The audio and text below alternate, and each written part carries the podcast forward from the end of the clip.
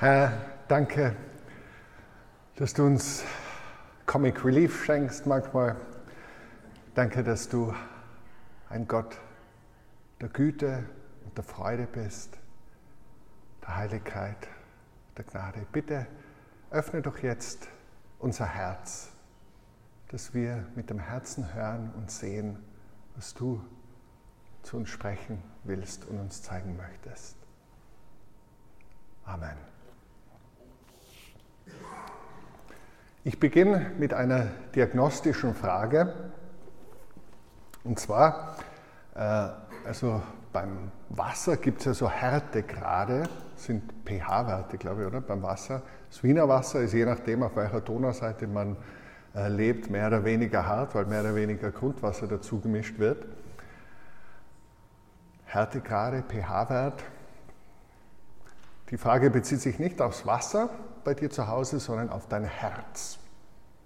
Wenn es für ein Herz pH-Werte gäbe, was wäre der pH-Wert deines Herzens? Da gibt es so weich, mittelhart und sehr hart, so ungefähr. Ist dein Herz weich? Ist dein Herz so mittelmäßig weich oder hart? Oder ist dein Herz hart? Diese Frage kannst du durchdenken, durchspielen auf der horizontalen Ebene, deinen Mitmenschen gegenüber, deinen Nächsten, deiner Familie, deinen Nachbarn. Vielleicht gibt es Menschen, wo gerade ein bisschen ein Knäuel in deinem Herzen ist, so ein harter Punkt, weil was Schwieriges vorgefallen ist. Und die Frage kannst du auch durchdenken auf der vertikalen Ebene, deinem Gott gegenüber, dem Schöpfer, der dich gemacht hat und dir das Leben geschenkt hat. Hast du gerade recht einen Frust auf Gott? Und ist der Frust ein Ringen, weil dein weiches Herz irgendwie vor ihm blutet? Oder ist es ein dich eher gegen ihn wehren, weil du so angefressen vielleicht enttäuscht bist, dass du eigentlich nicht wirklich dich ihm öffnen möchtest. Wie hart oder wie weich ist dein Herz? Es gibt die Diagnose im Neuen Testament von Sklerokardia. Jesus spricht es einmal aus. Eure Hartherzigkeit und Sklerosis, Arteriosklerose, wissen wir alle, ist schlecht, ja, wenn, die, wenn die Arterien hart werden und sich da Plaque und alles Mögliche ans, ansammelt, großes Risiko fürs Herz. Und Jesus spricht schon von Sklerokardia, Hartherzigkeit. So, mit dieser diagnostischen Frage im Hintergrund, auf die wir dann wieder zurückkommen wollen, äh, steigen wir in den Text ein. Heute Kapitel 17 vom ersten Buch Mose. Wir sind gerade in einer Serie im Buch Genesis. Und ich habe mich wahnsinnig auf die Gelegenheit gefreut, heute wieder predigen zu dürfen. Die letzten beiden Male sind wir sehr beschenkt worden durch äh, andere, die uns ins Wort geführt haben. Die Sandra, ein Bibliolog am Ostersonntag und der Dominik letzte Woche.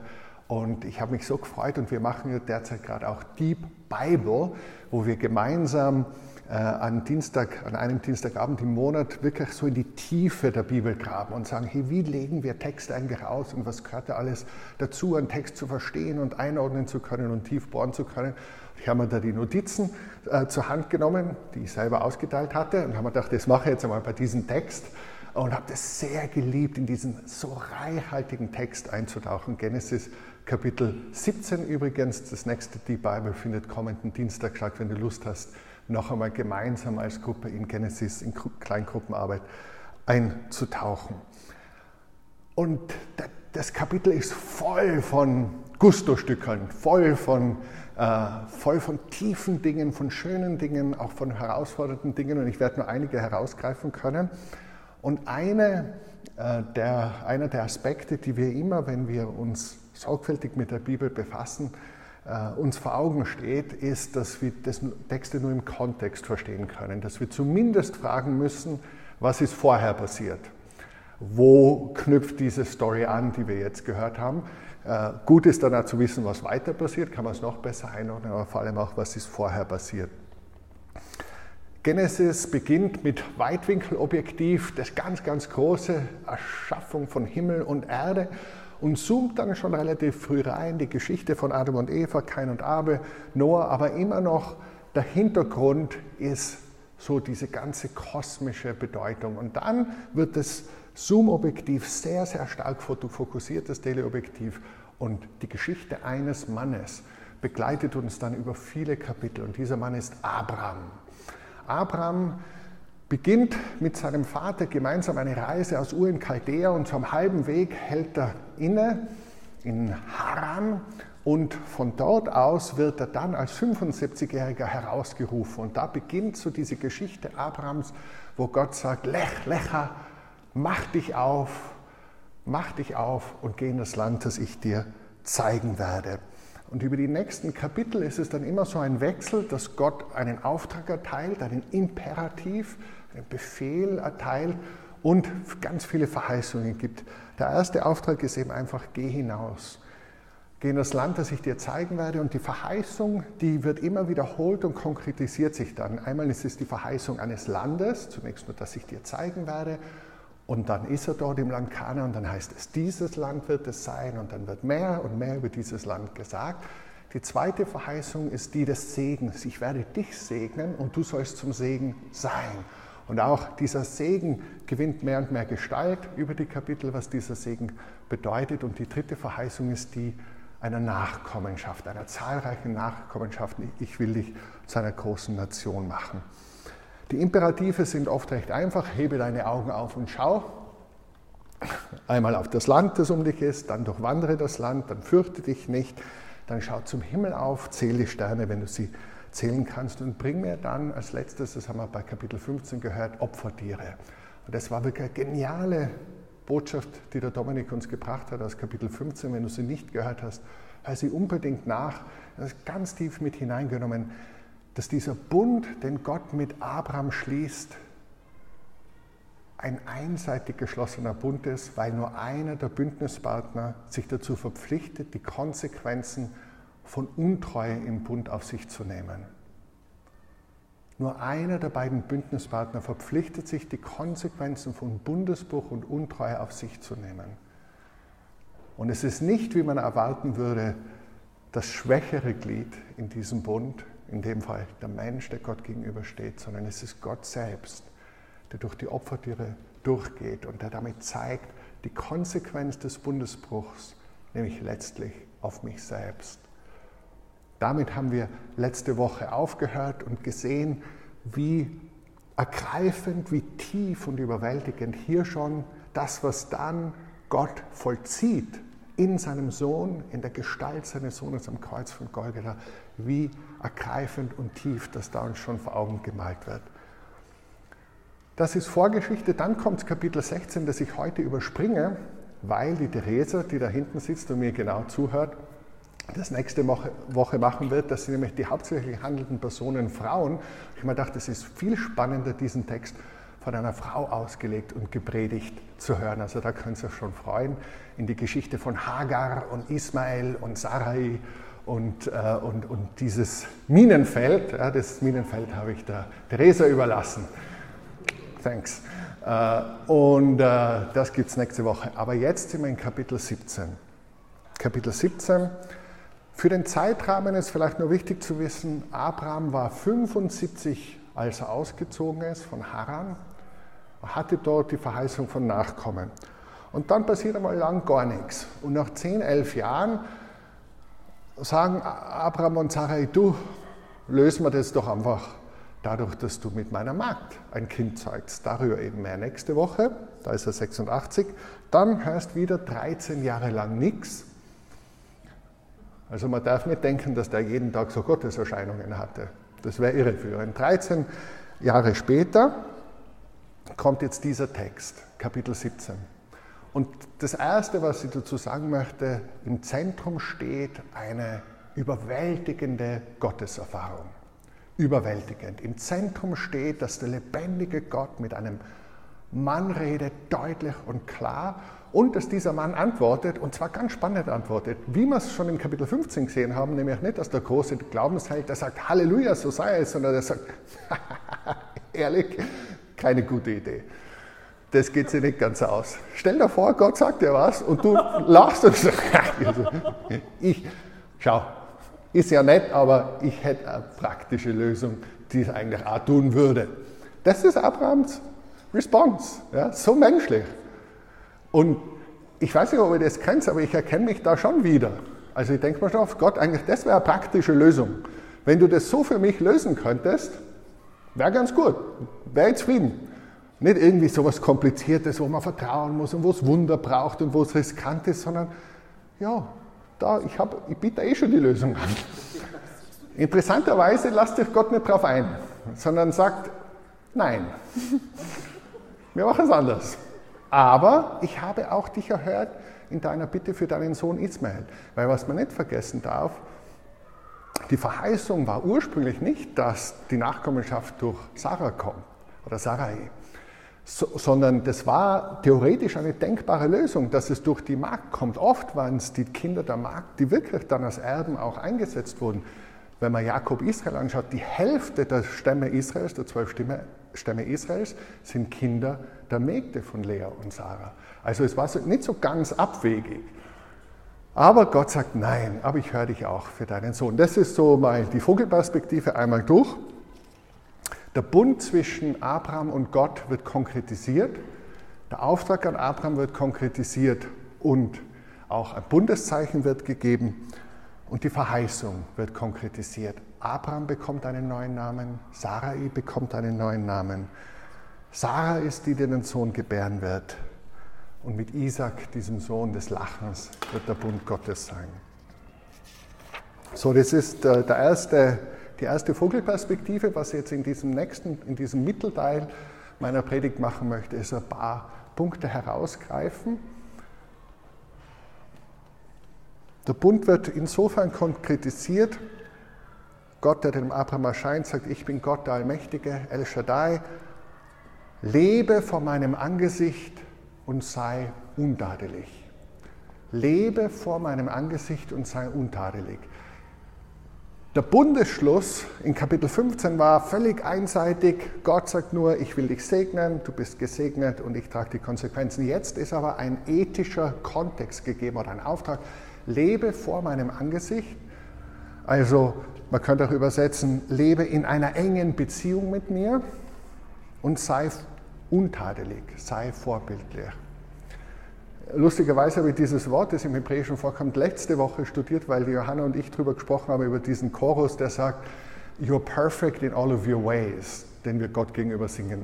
Und manchmal fühlt sich das schwierig an zu singen, gerade vor allem, wenn es zach ist. Und das Wort, das hier steht, ist dasselbe Wort, wie es dann von den Wegen Gottes heißt. Gottes Wege sind vollkommen und interessant, die Parallele zu dem, was Jesus sagt in der Bergpredigt, letzter Vers, Kapitel 5 von, Matthäus, äh, von Kapitel 5 von Matthäus.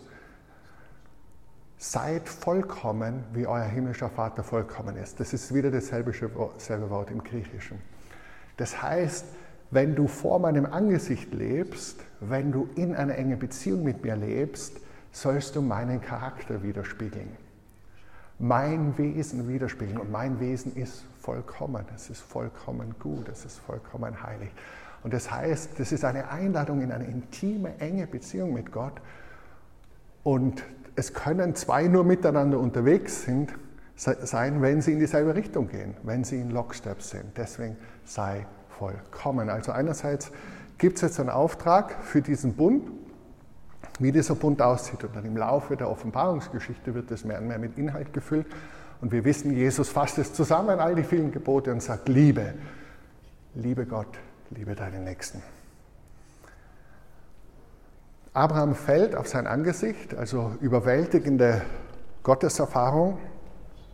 Gott redet mit ihm und sagt diesmal nicht nur eine große Nation, sondern eine Menge von Nationen. Deswegen heißt du nicht mehr Abraham, mein Vater ist würdig, sondern Abraham, Vater einer großen Menge. Wäre ein spannendes anderes Thema, die Bedeutung von Namen in der Bibel. Und auch uns wird gesagt, wir bekommen von Gott einen neuen Namen. Wo Gott dich und mich beim Namen nennt und eine Identität uns zuspricht und in uns hineinlegt, die wir uns nicht selber geben können. Wo er uns eine Würde und einen Auftrag und ein Angenommensein zuspricht, das wir uns nicht selber geben können, sondern wo Gott uns benennt. Das wäre eine spannende Frage. Auch damit hätte ich anfangen können, wie nennt Gott dich? Was ist Gottes Name für dich? Mache ich aber nicht, kannst du dann in deinen eigenen Betrachtungen selber demnach spüren. Und dann gibt es eben diesen Bund zwischen dir und deinen Nachkommen, sagt Gott, und das ganze Land gebe ich deinen Nachkommen zum ewigen Besitz. Und Gott redet weiter und sagt, das Zeichen des Bundes soll sein Beschneidung. Und da habe ich jetzt eine kleine Illustration mitgebracht.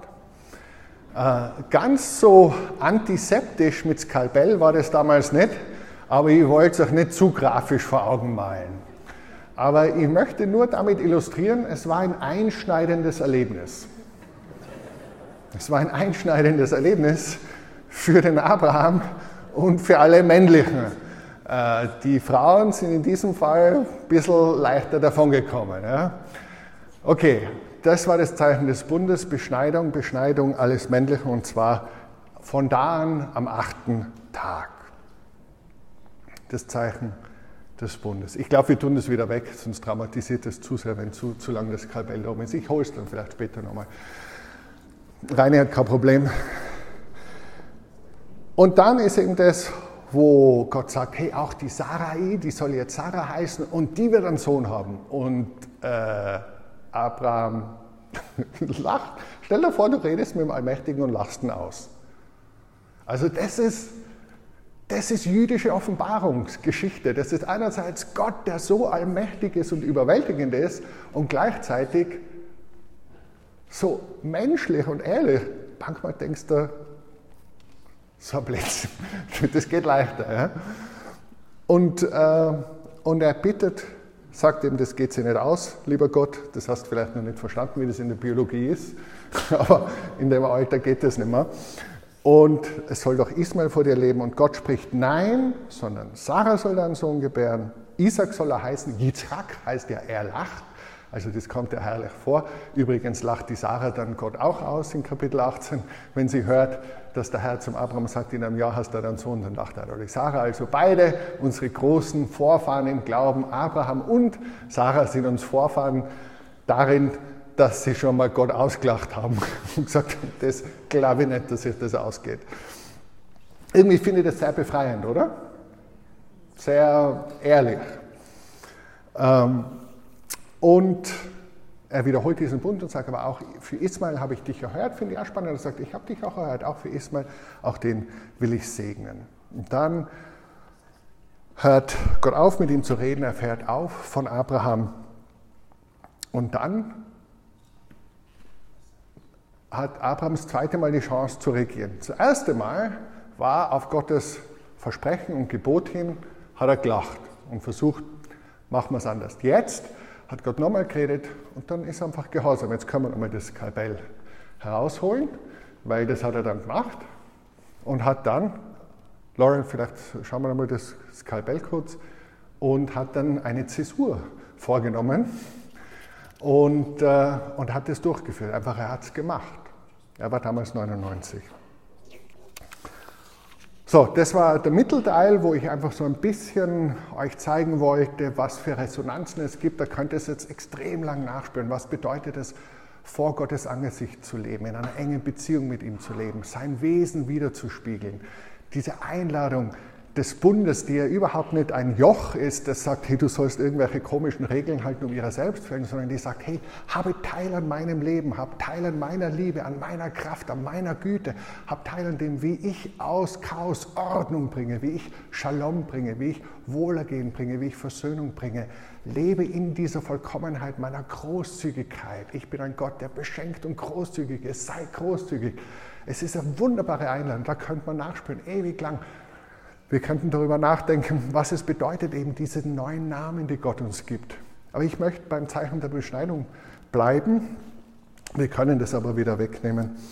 damit ihr wieder nach vorne schauen könnt, wenn ihr squeamish seid. Ähm, dieses Zeichen des Bundes, es war ein äußeres Zeichen für eine innere Realität. Es war nicht die Bedingung des Heils, sondern ein Zeichen, dass man am Heil Gottes teilhat. Es war das Resultat der Rettung durch Gott, nicht die Vorbedingung oder die Grundlage dafür. Und ich finde spannend jetzt, wie im Neuen Testament dieses Thema Beschneidung aufgegriffen wird und auch wie es sich im Alten Testament entwickelt. Römerbrief, der klassische theologische, schwergewichtige Brief des Apostel Paulus, vielleicht der wirkungsmächtigste Brief, den irgendwann irgendjemand geschrieben hat. Da schreibt er im Kapitel 2, denn nicht der ist ein Jude, der es äußerlich ist, noch ist die äußerliche Beschneidung im Fleisch Beschneidung, sondern der ist ein Jude, der es innerlich ist. Und die Beschneidung ist die des Herzens, nicht im Buchstaben. Er sagt, es geht um die Beschneidung des Herzens. Und auf Abraham gesprochen sagt er, er empfing das Zeichen der Beschneidung als Siegel der Gerechtigkeit des Glaubens, den er hatte, als er unbeschnitten war. Das heißt, es war nicht Vorherbedingung, sondern er wurde gerecht aus Glauben, Kapitel 15 und Kapitel 17 kriegt er das Zeichen. Und das Erste, was man dazu sagen darf und kann, das ist nicht irgendein Novum, das der Paulus sich ausdenkt oder das irgendwie nur die Christen verstehen oder nur im Testament vorkommt. Das ist die rote Linie, die sich durch die Offenbarung zieht. Das findest du bereits im Tora, im Gesetz des Mose und das findest du durch die Propheten, dass es darum geht, um diese innerliche Realität, die aber äußerlich im Leben sichtbar wird. Eine innerliche Realität, die äußerlich sichtbar wird. Aus ganz vielen Stellen, die ich zitieren könnte, zitiere ich nur eine aus dem fünften Buch Mose, Bible hier war das kürzlich, Kapitel 30, Vers 6, wo Gott verheißt, und der Herr, dein Gott, wird dein Herz und das Herz deiner Nachkommen beschneiden. Der Herr, dein Gott, wird dein Herz und das Herz deiner Nachkommen beschneiden, damit du, jetzt wird es mit Content gefüllt, deinen Gott liebst mit ganzem Herzen und mit deiner ganzen Seele und dass du am Leben bleibst. So diese Liebe, die immer eben eine doppelte Liebe zu Gott und zum Nächsten ist, ist damit gemeint. Eine innere Realität, die sich im Alltag praktisch zeigt. Auch schön daran ist, dass eben schon im, im, äh, in der Tora, im Gesetz des Mose so ist, dass damit das Bild der Beschneidung nicht nur für Männer relevant ist, als physischer Akt, sondern als Bild für Männer Frauen, Kinder gleichermaßen relevant wird, weil wir alle diese Beschneidung des Herzens brauchen. Das ist das Erste. Also es ist eine rote Linie. Ich könnte zitieren aus 5. Mose 10, 3. Mose 26, Jeremia 4, Hesekiel 44, überall Beschneidung des Herzens. Das Zweite, was viele von euch wahrscheinlich wissen, vielleicht manche nicht, in der Frühkirche wurde die Frage der, zur Beschneidung zu einem Spaltkeil, der die Kirche fast zerrissen hätte und zum Teil auch zerrissen hat. Auf den Punkt bringt Apostelgeschichte 15.1, wo es heißt, einige kamen von Judäa herab und lehrten die Brüder, wenn ihr nicht beschnitten worden seid, nach der Weise des Mose, könnt ihr nicht errettet werden. Da war die Frage, ist dieses äußere Zeichen der Zugehörigkeit zu diesem Bund heilsnotwendig? Und das war richtig kontrovers diskutiert. Weil wenn du dich zum Judentum bekehrt hast, musstest du dich als Mann beschneiden lassen. Sonst konntest du nur Prosel, also Proselyt sein, irgendwie Gottesfürchtiger sein, aber eben noch nicht wirklich Proselyt im Sinne einer Bekehrung. Also nur Gottesfürchtiger sein. Und die Kirche hat dann in diesem ersten Konzil, im Apostelkonzil entschieden, nein, es ist nicht notwendig für das Heil die, die aus den Heiden sind, die, die nicht Nachkommen Abrahams biologisch sind, die müssen sich nicht beschneiden lassen. Und alle Männer haben gesagt, Halleluja, preis dem Herrn. Der Herr hat ihnen Weisheit gegeben. Äh, und das zieht sich wie ein roter Faden durch Paulus. Äh, du siehst es zum Beispiel Galater 6, denn in Christus Jesus hat weder Beschneidung noch Unbeschnittensein irgendeine Kraft, sondern der durch Liebe wirksame Glaube der durch Liebe wirksame Glaube, die innere Realität, die sich äußerlich zeigt. Auch Galater 6, weder Beschneidung noch Unbeschnittensein gilt etwas, sondern eine neue Schöpfung. 1. Korinther 7, Beschneidung ist nichts, Unbeschnittensein ist nichts, sondern das Halten der Gebote Gottes. Da geht es darum, wie es eben die Liebe wirksam wird, durchs Halten der Gebote Gottes. Philippa 3, wir sind die Beschneidung, die wir im Geist Gottes dienen und uns in Christus Jesus rühmen und nicht auf Fleisch vertrauen. Im Geist Gott zu dienen. Und dann letzte Stelle bei Paulus Kolosser 2. In ihm seid auch ihr beschnitten worden, in Christus, sagt er den Christen. Also es gibt diese Beschneidung in Christus mit einer Beschneidung, die nicht mit Händen geschehen ist, sondern im Ausziehen des fleischlichen Leibes, in der Beschneidung des Christus mit ihm begraben in der Taufe. In ihm auf, mit auferweckt durch den Glauben an die wirksame Kraft Gottes, der ihn aus den Toten auferweckt hat. Und da gibt es also eine gewisse Parallele zwischen der Beschneidung, Beschneidung in Christus, innere Realität und der Taufe, die gezogen wird. Und je nachdem, ob du jetzt sagst, es soll so sein wie bei Abraham, zuerst die persönliche Gerechtigkeit als Glauben und dann die Taufe als das Zeichen, dann würdest du sagen, man soll sich nur, wenn man sich entschieden hat, taufen lassen. Oder wenn du sagst, bei Abraham war es so, aber für alle seine Nachkommen war es ihnen zugesprochen, dieses äußere Zeichen und die innere Realität musste dann im Leben folgen, dann kannst du das parallel für die Taufe von Kindern anwenden. Also es ist in jedem Fall anwendbar.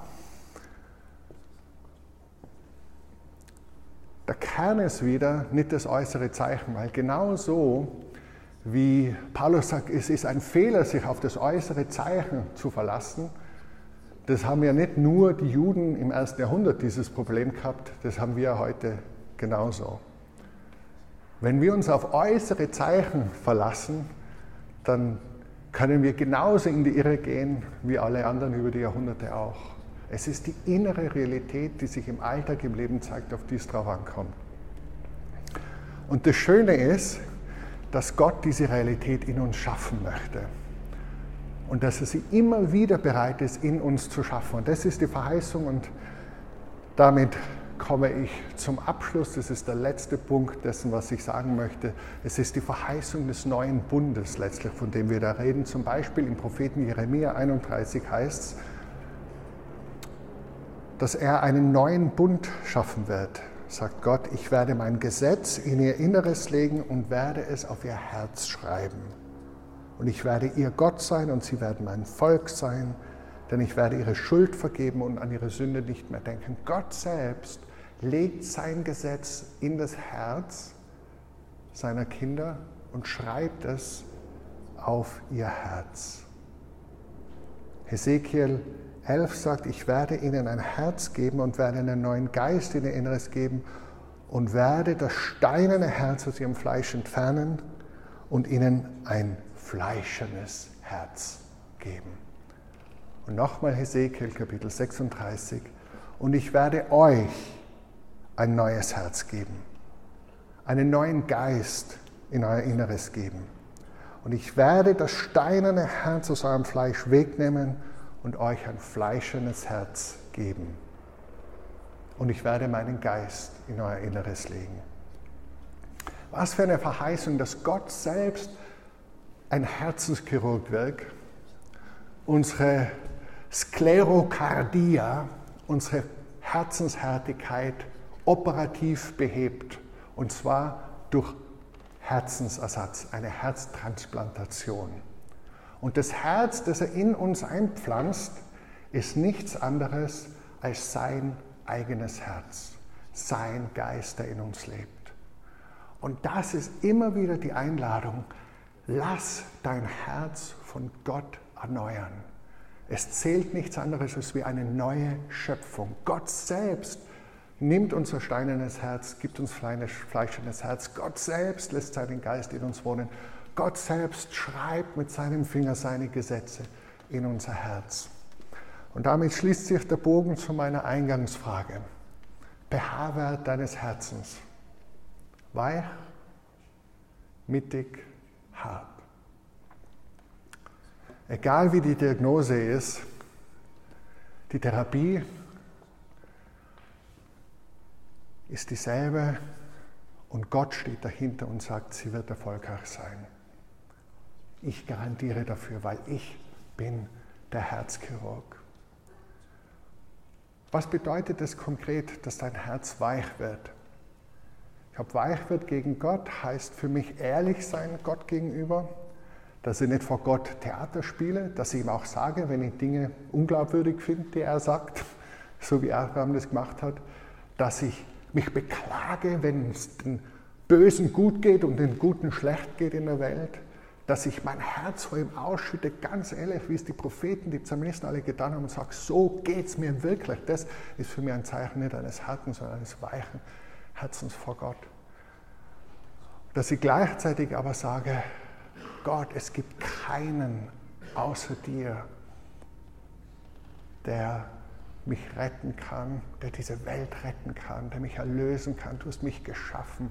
Ich brauche deine Liebe, ich brauche deine Nähe, ich brauche deine Gegenwart, ich brauche dich selbst. Weichheit des Herzens vor Gott ist für mich auch bereit zu sein, mich von Gott überführen zu lassen. Äh, in den Sprüchen steht irgendwo, der, der Weg eines Mannes ist gerecht in seinen Augen, ja? aber Gott prüft ihn so ungefähr. Und ich vermute, dass bei vielen von uns es so ist, dass wir gewisse Dinge tun, vielleicht auch gewohnheitsmäßig tun, die, wenn unser Herz weich wäre, wird sich unser Gewissen melden und sagen, Bursche oder Mädel oder geliebter Sohn, geliebte Tochter, suboptimal. Ja, nicht die Liebe Gottes, nicht das Wesen Gottes. Komm, sei freizügiger, sei offenherziger, sei bereit, mehr zu vergeben, Sei bereit, mehr auf andere zuzugehen. Öffne dich, öffne dein Leben, öffne dein Herz, öffne deine Geldbörse, öffne dein, dein Zeitkontingent. Sei bereit zu verzeihen. Komm herein in diese Freiheit, in diese Liebe. Ist dein Herz offen dafür, wo Gott dir das sagt? Und das ist eh schon jetzt, ihr seht, sie sind miteinander verwoben. Was heißt es, dass mein Herz weich ist, meinen Mitmenschen gegenüber? Genau das, dass ich bereit bin, großherzig zu sein, zu verzeihen, zu vergeben, gastfreundlich zu sein, zu teilen, was mir geschenkt wurde. Und ich sage es euch, wenn wir das als Einzelleben, wenn wir das als Familienleben, wenn wir das in Freundeskreisen leben, wenn wir das in unseren Community Groups leben, das sind ja die, die Orte, die Community Groups, wo wir das im Kleinen gemeinsam einüben, was es bedeutet, Jesus nachzufolgen. Einüben, was es bedeutet, einander zu verzeihen, miteinander unterwegs zu sein, uns beizustehen im Leid und uns in der Freude zu freuen. Wenn du noch nicht in einer Community Group bist, herzliche Einladung, komm auf uns zu. Wir wollen neue schaffen, wir wollen Platz schaffen dafür. Das ist ein Ort, wo wir Belongen, Zugehörigkeit, Familie erleben können. Dort wird es konkret, im Beruf, im Alltag. Ich könnte noch lange weiterreden, aber ich mache es nicht. Ich bete und dann wird uns der Sam in einem Response-Song singen wo wir den preisen, der das ermöglicht hat, dass wir eine Herztransplantation bekommen. Ein weiches Herz, der uns sein Herz gibt, das schönste Herr Jesus. Aber bevor wir das tun, bete ich kurz nachher, weil wir vielleicht einen kurzen Moment der Stille haben und dann Sam übernimmst du.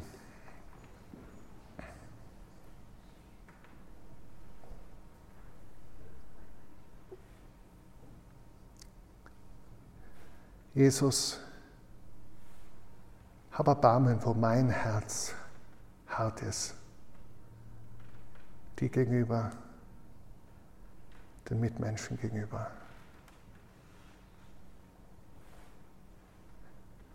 Jesus, hab Erbarmen, wo unser Herz hart ist, die gegenüber, unseren Mitmenschen gegenüber. Hab Erbarmen, wo Herzenshärtigkeit unsere Politik, unsere Wirtschaft, unsere Gesellschaft prägt. Unsere Schulen, unser Bildungssystem, wo immer Herzenshärtigkeit ist, die Pflege, wo immer. Hab Erbarmen, Herr. Bitte, Herr, schenke uns neue Herzen. Beschneide du uns am Herzen, dass wir in enger Beziehung mit dir leben und dein vollkommenes Wesen widerspiegeln. Amen.